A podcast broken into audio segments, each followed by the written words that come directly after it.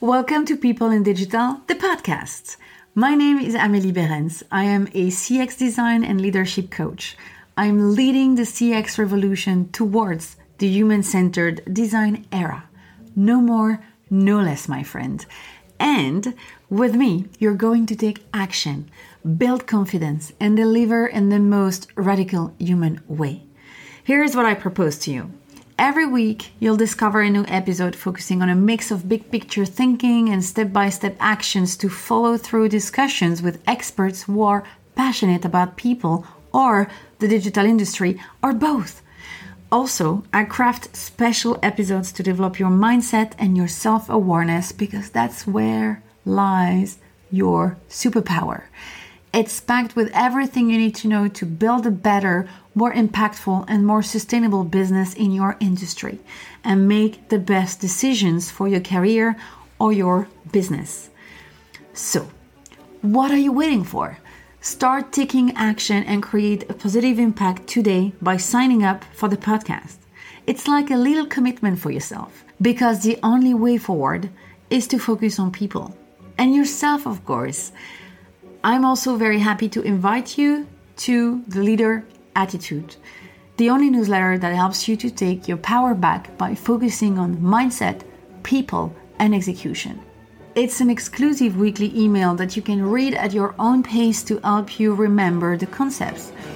I will also notify you when I launch new stuff, products, group coaching, trainings, and other fantastic surprises, of course. Sign up today on amelieberens.com all the links are also in the description. And join a growing community of leaders like you who have decided to take a turn in their career or their business. Oh, and one last thing please remember it's always a good moment to start. On to the podcast now.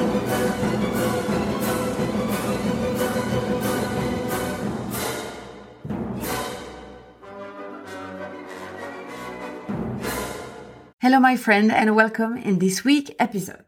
We will go through a very important topic.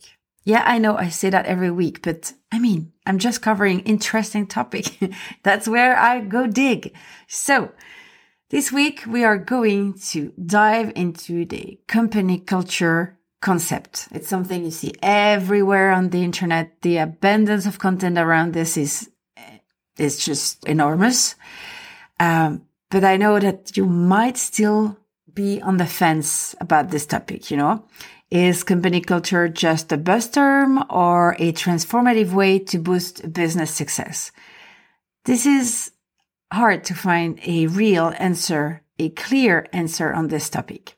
So this is why this podcast is for you. I am happy to present you Gabriel Goldberg. He is a former Google employee and the founder of two successful Belgian companies. Semetis, and Acacia.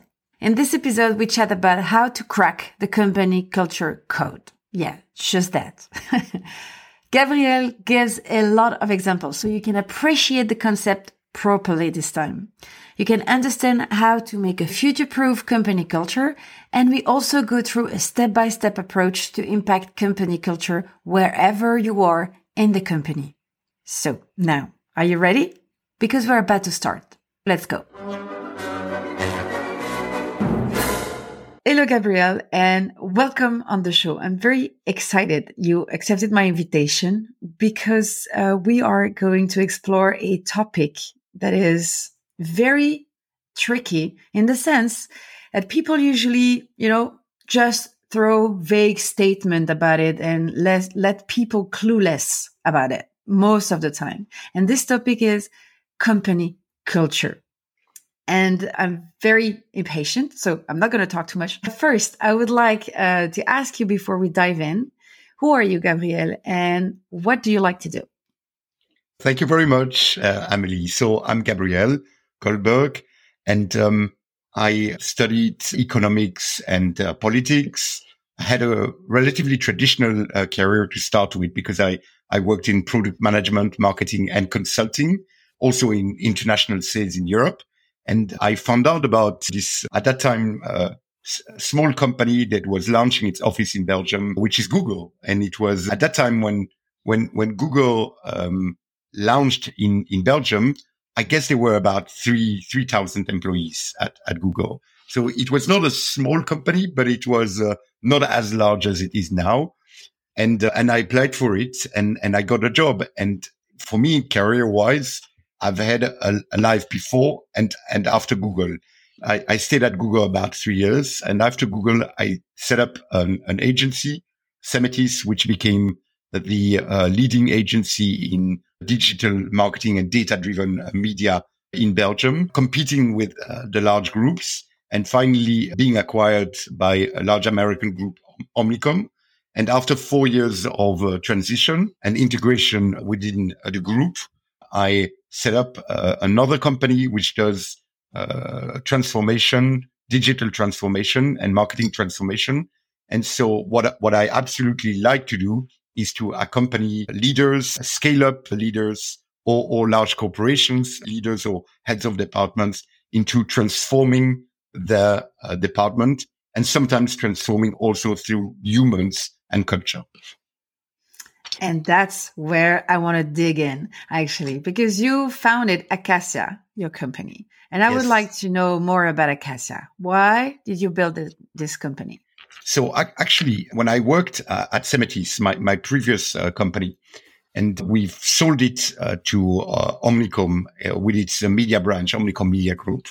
So the the plan was to integrate Semetis within within a group in a three years period, time period, and we've thought about it you know, from a theoretical point of view with leaders in London, with at that time the leader in Belgium in in in a very confidential fashion and the execution of it was the whole opposite of all the theory that we thought. And I, I found out that, that I got into an extremely traditional uh, company where the human behavior and the company culture was just the opposite of what I've been putting in place for, let's say, the last uh, 10 years or so as difficult as it was, it was probably the most challenging and most difficult task I've ever had in my, in my career. It was also probably the most insightful and a very strong and steep learning curve. And this is when I told myself that actually corporate cultures or company cultures can build or destroy a business. And uh, this is where I thought that my next challenge would certainly be in helping leaders uh, shape their business, their transformation through culture, which I, I do sincerely believe it, it can evolve. It can be changed. It can be pivoted. Okay. What a great ambition. it's really a, I'm totally in. I, I want to know more. So, um, what is then for you? How would you define this uh, great culture you'd like to help people to implement in their company? So, uh, uh, for me, a, a, corporate culture, a company culture, is in, in fact, um, collective behaviors in the company. What, what are the traditions uh, within the, the company that are beyond the, the company's day, day to day work? Basically, why do people wake up in the morning and are motivated to go to work or in our times in working from home, which by the way is much more challenging. Mm-hmm. Why do, do they want to dress up, open their computer and start logging in and following their, their colleagues or the meetings. And that's a crucial part because like I, I used to start working at, at companies where they used to say, okay, what's your aim? Your aim is to maximize uh, sh- uh, shareholders value. And they transformed it in order to be wider into stakeholders value. Um, that's for me is not culture. Mm-hmm. Uh, that's for me is very old school 20th century kind of old, old school capitalism which to me doesn't make any sense. And for people who do need uh, a, a, sense, a goal, the question is what what are the collective elements, collective motivations of a group that that motivate them waking up every morning and going to work. Yeah. So so that's that's culture in, in in a nutshell. Okay, so culture and corporate culture has kind of become a buzzword. You see it, like I said, uh, you know, it's a lot of vague statements around it. But, and so with these statements, you see a lot of, sorry about it, but crap. so what is something that, you know, people who, you know, non-expert believe about good corporate culture and they are super wrong about? Can you share some example of what you see and you're like, oh my God, they're so wrong. okay. So, so in, in fact, the, for, for me, it all comes down to, to the foundations of a company. The, the, the question, let's say the, the reason, the, the, the why, the, uh, the initial motivation that has uh, pushed business uh, leader, female or male, to uh, launch a company. And so basically the deep convictions of the founders to set up a company. And I've seen hundreds, if not thousands of, companies already in the last 10, 20 years. And, um, and uh, so, sometimes it's absolutely not clear wh- why leaders uh, set up companies. And so they go through a guidebook saying that company culture is important. They've probably seen, everyone seen the golden circle of Simon yep. Sinek. Of um, course. Um, that, that, um, that defines, let's say, a what and the how. And so they're trying to work really hard to define a why. But so going through an exercise and forcing yourself to have a belief or conviction without having it actually, it's, it's for me totally wrong. Um, yeah. Uh, so uh, I, I wouldn't say that company culture is for everyone. And I wouldn't say, and I wouldn't say that every staff are attracted by um, anything that is just beyond the job.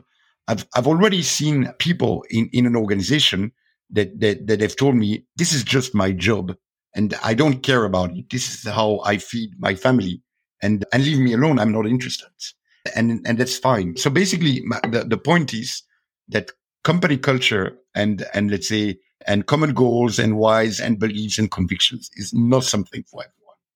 Yeah, but still, I see that that interest growing. So it's not for everyone, but it looks like it starts to be for more people than before. Even some people are saying, okay, if you don't have a purpose, if you don't find your why, you're going to fail. You're, you're you're meant to be doomed at one point in business. What do you think about that? So I wouldn't be as as categoric. I wouldn't want to draw a line saying if your uh, ambition is success, recognition, and and monetary reward, you will fail. Versus if your ambition is, for example, disruption, uh, impact and and giving out a, a, lasting change in the society, you you will necessarily succeed. So I, I wouldn't be as categoric. I'm just saying that I personally favor and like um, mm-hmm. the companies that um, that that do have um, ambitions beyond just monetary. yeah, ambitions. just making money. Okay, all right. And um, so yeah, but that's not how we used to do business. so what are the, the most common, you know, failure, mistake, the, the most common reason people fail to, to build culture, putting the human, the people at the center of it? So uh, I think that the starting point is being open-minded and understanding, and that's at least, know, it very often comes down to the image people have of the evolving society. And it's to understand, let's say, the uh, role of entrepreneurs and the role of companies within society. So being open-minded is for me a starting point. I also realize, and I'm, I'm, I'm watching a lot of movies also from, from back in the days. For example, last night I watched a movies um, uh, about the first Afro-American engineers within NASA in the 60s, in 50s and 60s. And I realized that at that time, it was very much a question of having a job. And I realized that today, if you're smart, if you're well educated, if you're open minded, if you're a go getter, if, if you're somebody positive, it's actually not really a problem to find a job. And it's also if you're an entrepreneur, it's actually not not a problem. You probably would have lots of choices to get financing of your project. There's an abundance of VC investment uh, money around. Uh, there has never been um, more than these days. So yeah. for me, the starting point is really understanding your role in society and your vision of the growing society. Okay. Okay. What, um, what are then the reason uh, most people fail on it? Because you know, you you see there is it's it's overwhelming of abundance. And that's, that's true. We tend to forget that because we live in a really weird period, but we never had as much as we have now in terms of opportunities and, and goods. And even though there is awful inegalities, it's abundance anyway for, uh, for the, for a lot of people. And what are then the reason so people, people fail? People, people would fail if they're not sincere and people will fail if they're not authentic. How do you spot that?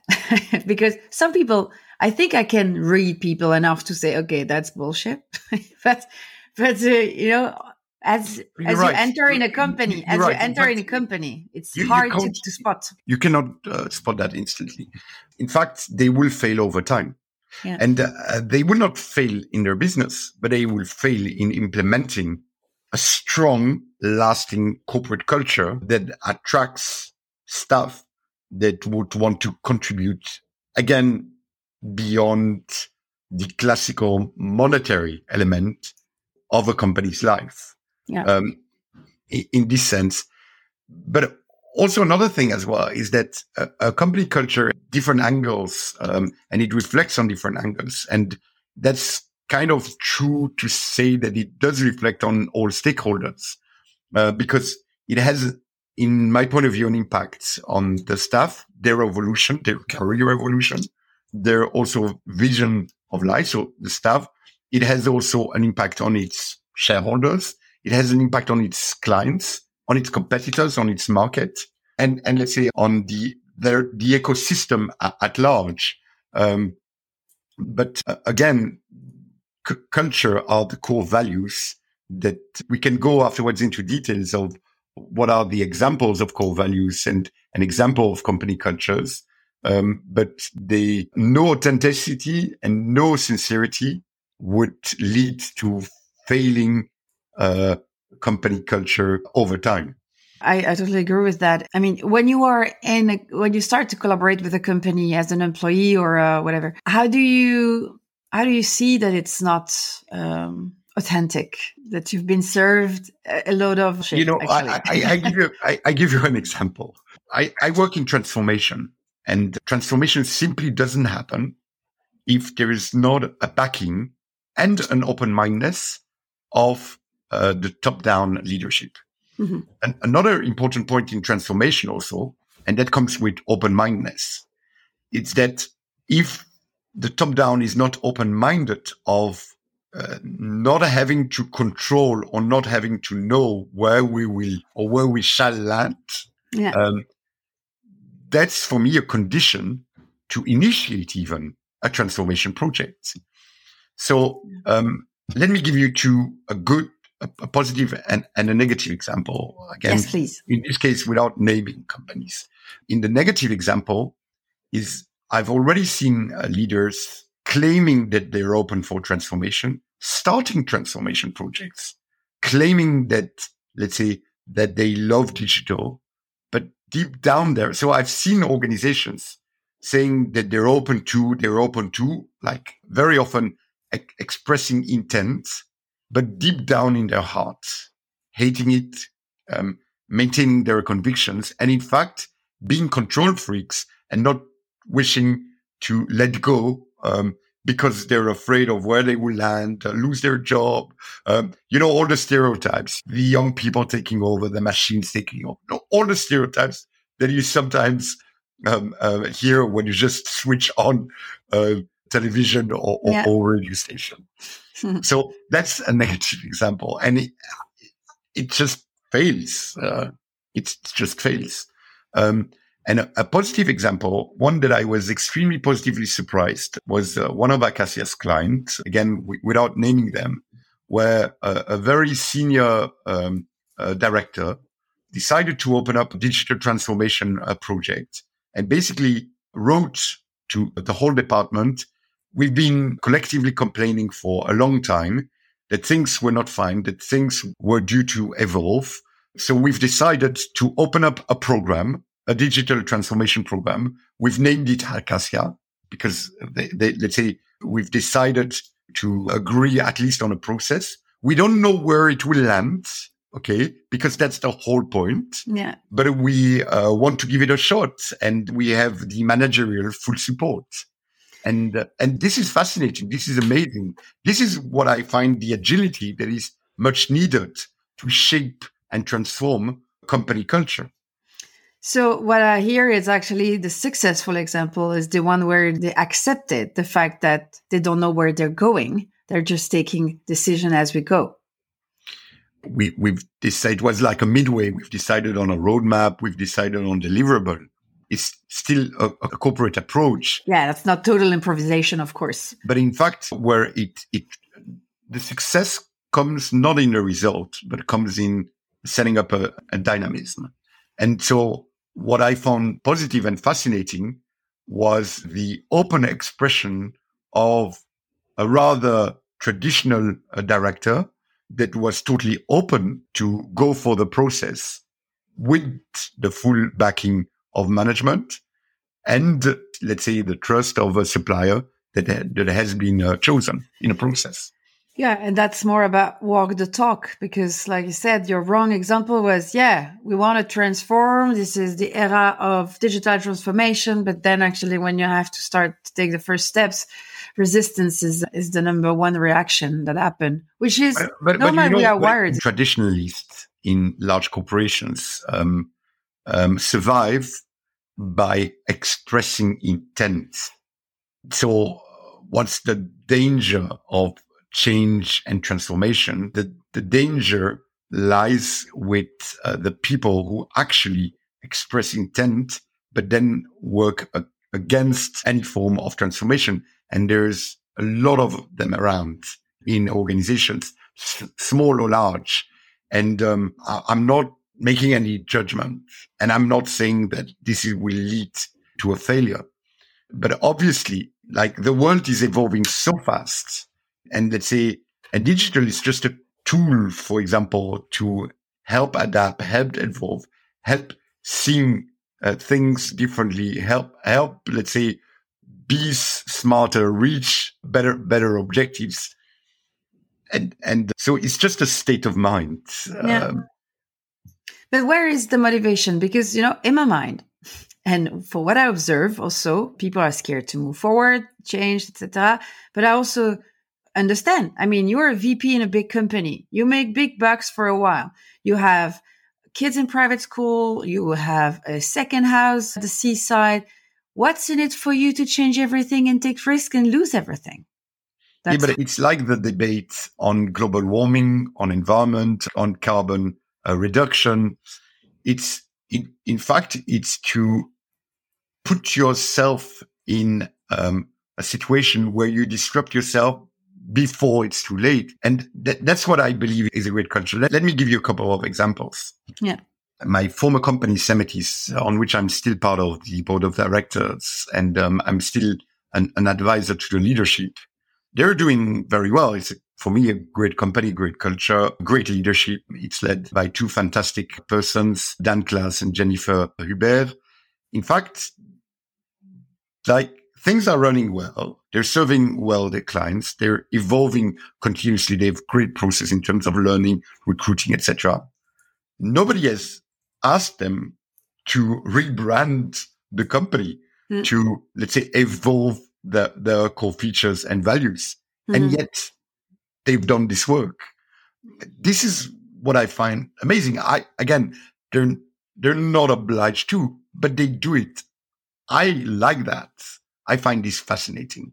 Let me give you an, another example. There's a lot of criticism around Facebook. You know, lots of consumers don't like Facebook. And it is an interesting point because 10 years ago, people accepted that, that they become the product, they get it for free, and then they become the product and the company behind it monetizes it. Yeah. Um, today, people are kind of greedy. Web3, you know, DeFi, you know, blockchain people are kind of greedy NFTs and they would like to receive part, part of the cake. They suddenly feel Facebook is, is too strong. But yet, and again, people within Facebook, they are a- absolutely proud of the company they're in and, and let's say the impact they, they have on the society. And the example here is that nobody has asked Facebook to, to launch, let's say, a cryptocurrency, a bank, and still they put themselves in a difficult position because they failed this project.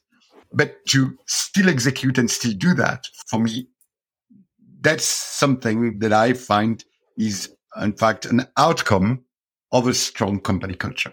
Okay.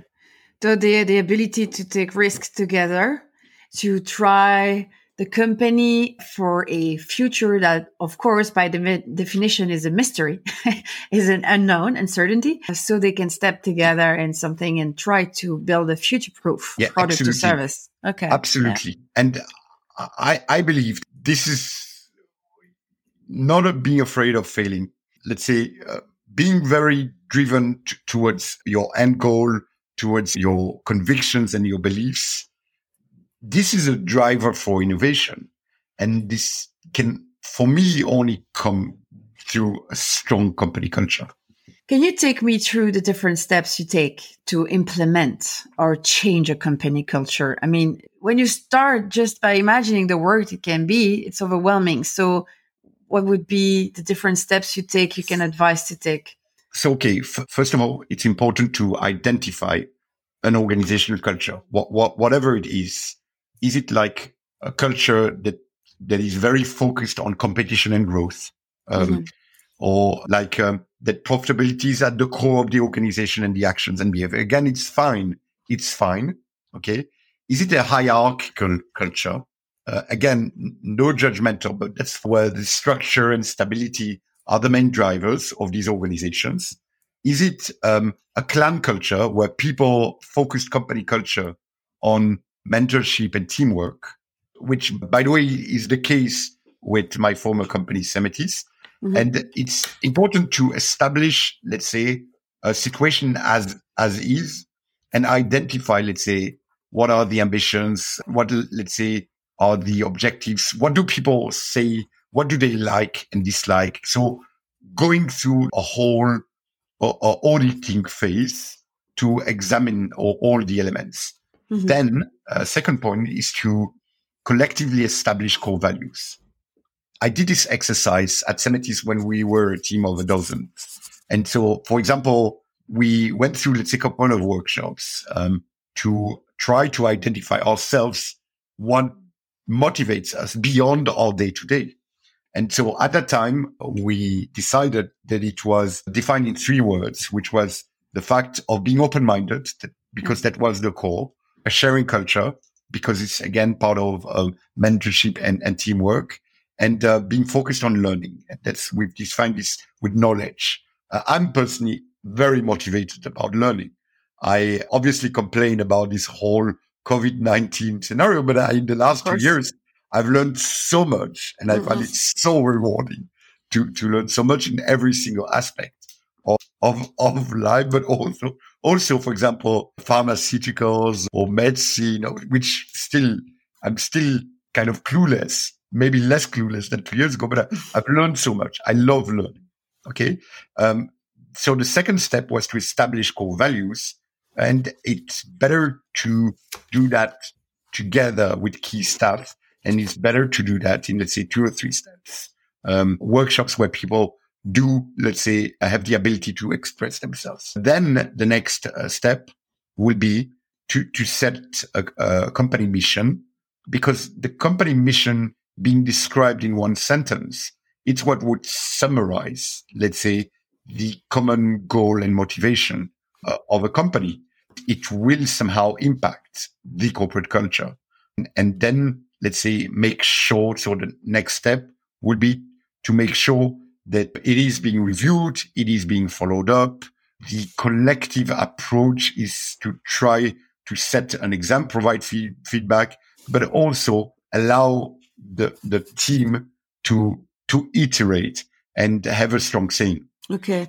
So I like the fact that you start this serious step with look at yourself in the mirror.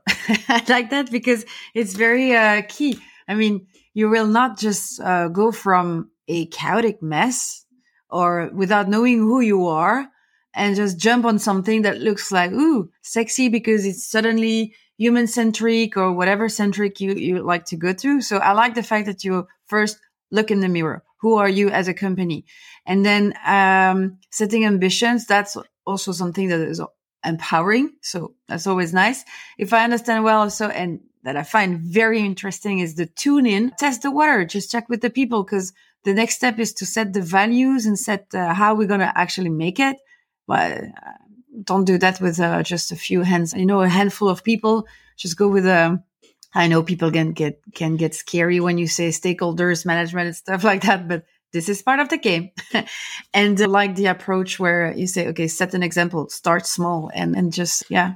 Then there is the failure testing and the redo and uh, the iteration process, which is, I think, everybody should apply this method for everything. It works every time and it's recommended every time. So, uh, very interesting.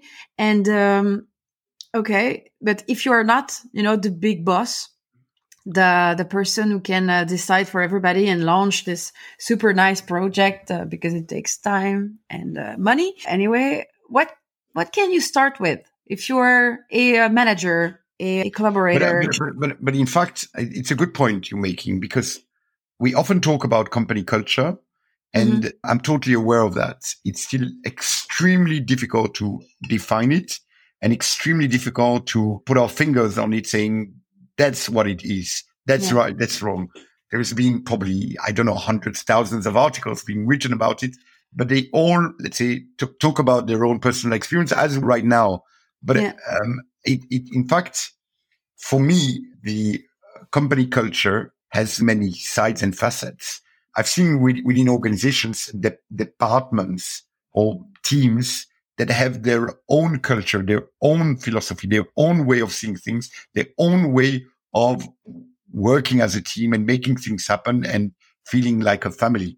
So what I mean that if, if you are a manager and you have a team, let's make it concrete. Let's say that it's a manager. They have a team of 10 people. They have a certain role within the organization. Okay. And for them, it is important. They can go through exactly the same exercise for their team and decide for themselves, as I said, understanding what is their situation, what are their values, what are their common values, what do they want to put forward, even defining it, and even maybe defining it with core values, and then defining it also with the key role within the company, and then making it happen and expressing it. I'm sure that if they will do that, they will inspire the, the, the rest of the organization. I've already, while I was at MasterCard, for example, there were teams that were famous because they acted like a family and they had core values and it felt like there's a very strong well-being within team A and in team Z, for example, there was none of that. It, you probably, if you hear that, you probably recognize stories around it. And if you are sensitive to it, and you wished you were part of this team A. Yeah. And the question here is how this team A can inspire the rest of the organization. It's an evolving matter. It's an evolution that can take years, five years, 10 years. And in fact, it's for me an investment in the future. Yeah, but that's yeah, I like that really because it makes it approachable by anybody. But I also think, how do you face that with your team when people are jumping from one job to another all the time? Even in corporation, it's the best practice to put people for a few years, like two to three years in a position and then put them around somewhere else. So how do you, uh, you know, change is, uh, is not only about, uh, bad decisions, but the people are moving too much. and it's not going to get better about this. You are right, but yet um, there are some core elements that do last. Let, let me go through a couple of examples. For example, what is the long-term vision? Okay. What about the relationship between colleagues? What about the workplace involvement? Or, for example, elements like transparency. That, that's actually an, a very strong one. Transparency some organizations ought to be very transparent and want to be tra- very transparent. One of the companies uh, that that I work with, Cowboy, Cowboy Electric Bikes. Yeah. Um, for example, one of the core values is transparency, and um, and it's really a very strong value. And so people moving within teams, fine, but still at company level, transparency is is an essential part of their culture. Yeah. And uh, they within their Slack, for example, they have an ask ask me anything channel. Um, they want to be extremely transparent versus their um, their customers versus their suppliers. They expect that with their suppliers. It's kind of part of a religion. And Yeah. again, that's the way they are uh, because that's the way, that's what's important for them. And then they inspire others. And that's regardless of moving from team to team or going from team to team. It's same with diversity. Like diversity can be defined or non-defined as a core element to Yeah. a culture. You've probably heard this many times saying that a ho- homogeneous group is probably faster, but a heterogeneous group will be slower, but will go further. Yeah. I, I, for example, believe in that strongly. And again, that's beyond moving from team to team.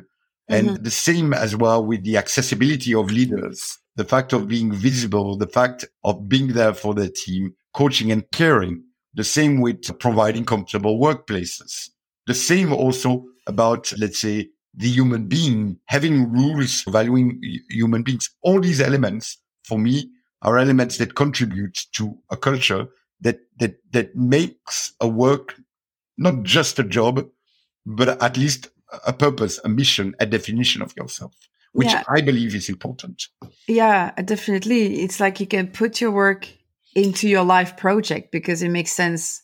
I mean, there. I don't think there is something more sad than uh, having a job where you cannot make any sense of anything. So, and I like the enthusiasm when you, the enthusiasm you had when you were sharing this because yes, it makes a lot of sense. Of course, I, culture I, I give you, I give about. you also a, a concrete example because it's a vague concept. I, I, I get it. It's, it's tough to understand.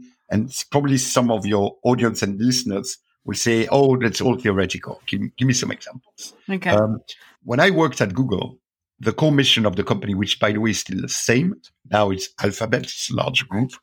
So it was to organize the world's information and make it accessible to everyone. Yeah. Okay. It's very ambitious.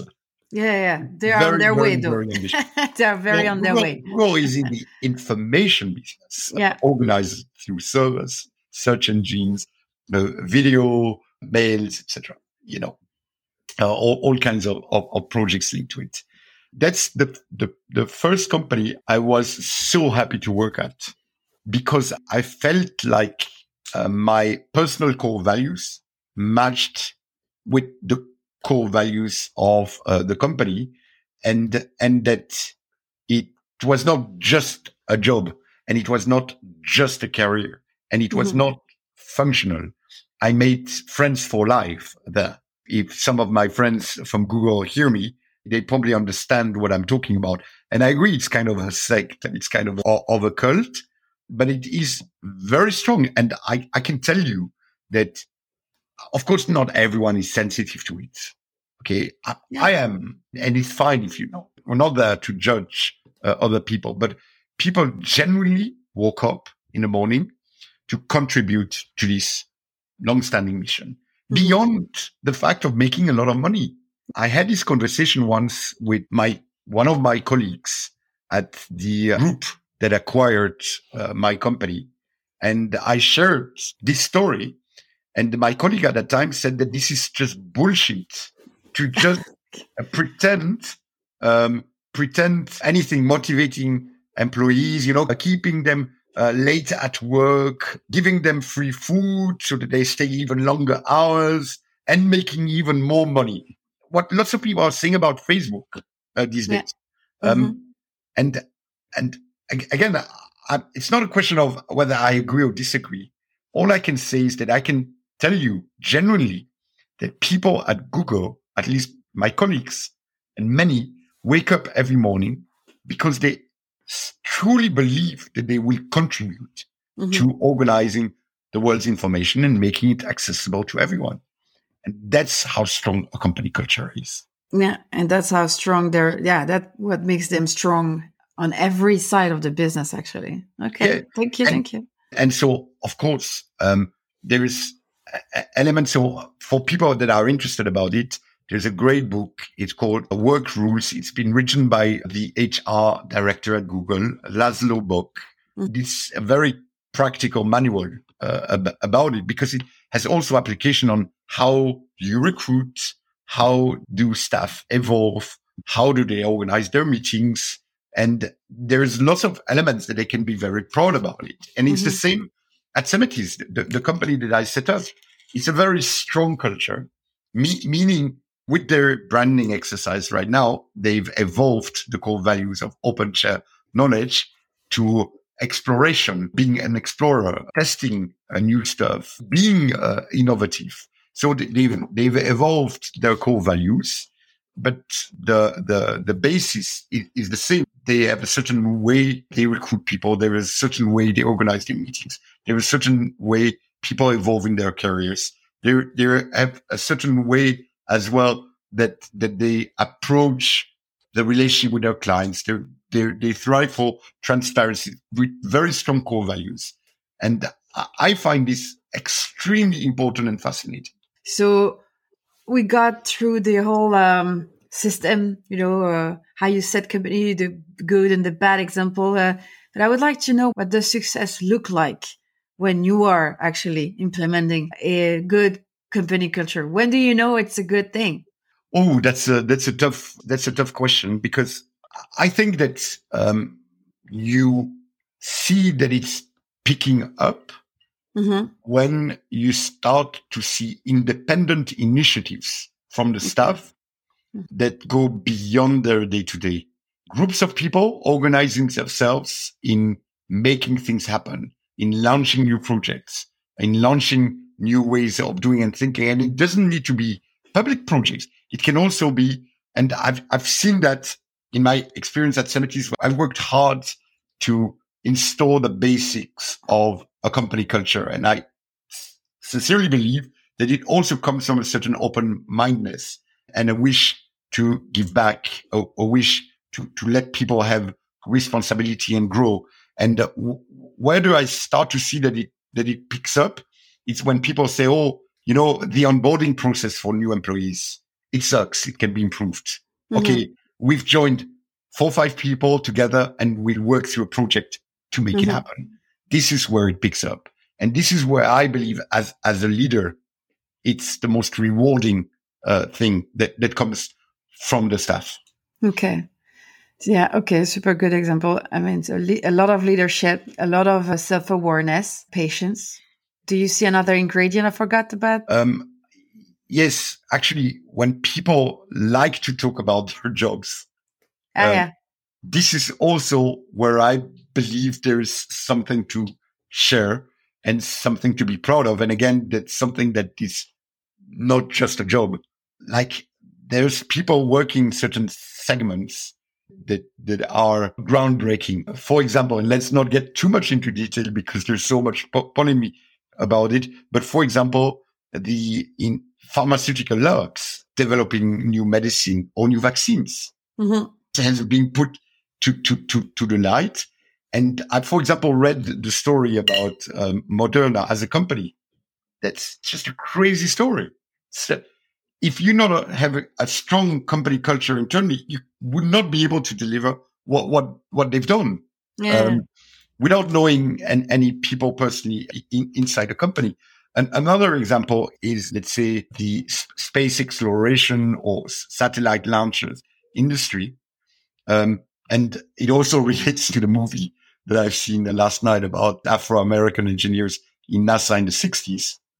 Just their specific personal and corporate culture that has evolved beyond, let's say, uh, t- time to contribute also to humanity and society yeah. is just something that I find fascinating. People are probably very proud to talk about their jobs while uh, they're in a private fashion. Yeah, so a good culture uh, company will actually supercharge people who has good ambitions, and that's uh, that's then uh, a, a virtuous circle starting. So cool, that's very nice. It was very concrete. Thank you for making a lot of example out of this uh, you know, like I said, vague, vague uh, concept. Uh, it was uh, very tangible with your example. So thank you very much for your time, Gabriel, and for sharing um, all your expertise with uh, us today. I'm very thank grateful. you very much.